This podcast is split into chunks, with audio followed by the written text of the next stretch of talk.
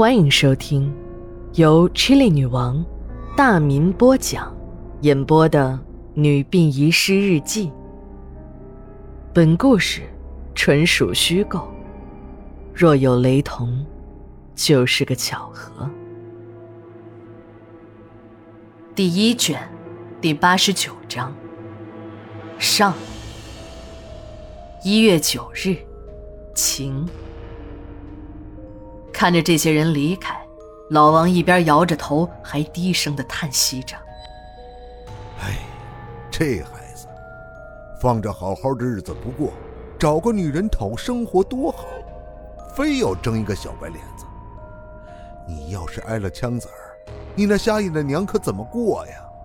听得出来，老王是刚看完皮舞回来，还在为皮舞娘唏嘘呢。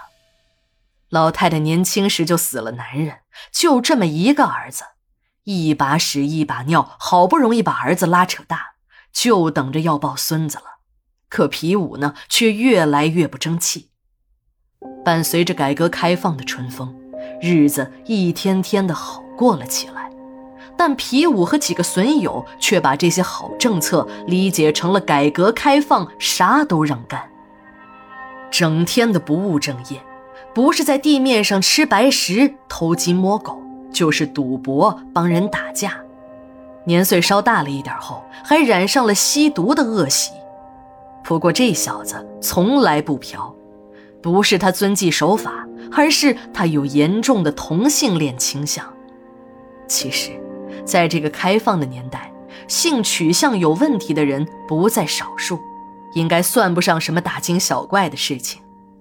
普通人。虽然不支持这种倾向，但内心深处呢，有的也能理解。但因为这种性取向而走火入魔，那就应该另当别论了。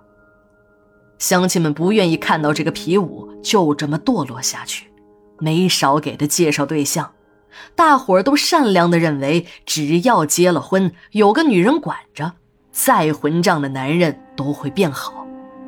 可对象。给他介绍了一箩筐，一个没谈成不说，皮武还对给他介绍对象的乡亲恶语相向，甚至扬言要揍给他介绍对象的人。没有人牵线搭桥当月老，还要收到这种酬谢的。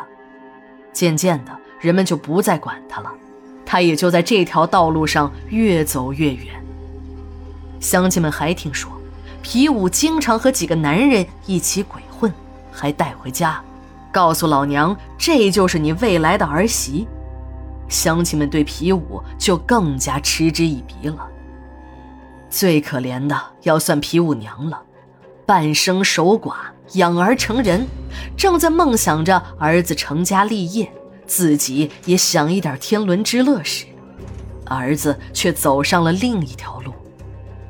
皮武娘累弯了腰，哭瞎了眼，也没有换回儿子的良知。老王一边拍着大腿，一边骂着：“这个小王八羔子，小时候挺好的孩子，长大就他妈成了歪脖树。”娟子不知道什么时候进来了，手里还拿着他的挎包，凑到一两半的尸体边上看着，那样子还真是蛮仔细的。最近我们发现，娟子似乎对解剖室感兴趣起来，没事儿就往这儿跑。要知道。这儿的尸体都是和凶杀事故有关系的，都是一些横死的遗体。就是我们正式的员工，没事儿呢，都尽量不到这儿来。用老王的话说，这儿都是冤魂，横死的人都有很重的煞气，魂儿一时半会儿不愿意离开肉体，就在解剖室的附近游荡着。而娟子以前是绝对不会来的。她在停尸间的化妆生意已经够忙的了，又有她男人王老五介绍，生意就更红火。可现在这娟子呢，好像是着了魔，一听说有横死的尸体运进了解剖室，就找着各种理由混进来。其实啊，这解剖室那是有严格规定的，一般情况下。除了我们管理的员工，外人不经许可是不能随意进出的。但娟子是殡仪服务公司的化妆师，和我们管理的工人是低头不见抬头见的，也就没有人和他较真儿了。真要是较起真儿来，他还真就没有资格进解剖室。娟子也就是借着大伙都碍于面子这种心理，为自己进出这死亡禁地开了方便之门。娟子围着一两半的尸体头部仔细的端详，看着他那个仔细劲儿，就差没用放大镜了。不明就里的人还以为一两半的遗体脸上有什么黄金钻石呢。正在娟子入神的时候，一个肥头大耳、眼睛眯成了一条缝的男人走了进来，一边大声的喊着：“娟子，咋这么磨蹭啊？你这个老娘们就是没紧没慢的。”娟子被这突如其来的一喊吓得一激灵，手里的包掉在了地面上，啪的一声，传来了什么东西碎裂的声音。还没等我们反应过来，刚才还笑眯眯的王老五突然脸色大变。冲到了娟子面前，抬手就是一巴掌。只听一声清脆的响声过后，一个大大的手印印在了娟子的脸上。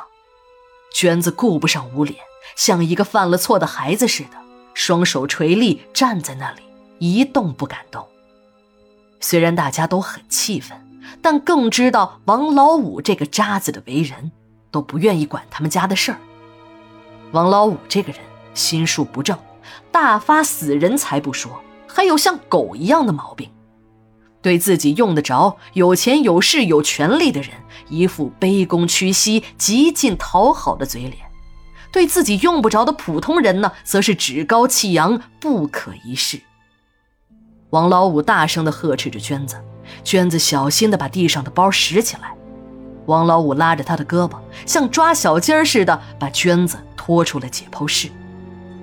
我在打扫解剖室时，发现了一些碎玻璃的残片，这应该是从娟子的包里掉出来的，颜色也和以前娟子带的瓶子一样。我们都很奇怪，一般情况下，遗体运进殡仪馆，家属呢就会跟随而来。两天过去了，一两半的尸体就那么躺在停尸床上，一个亲属也没有来过。刘姐还说。哎呀，呃，是不是他这家属不是本地人呢？哎呀，正往这儿赶呢，也说不准呢。第一卷，第八十九章，下，马上回来。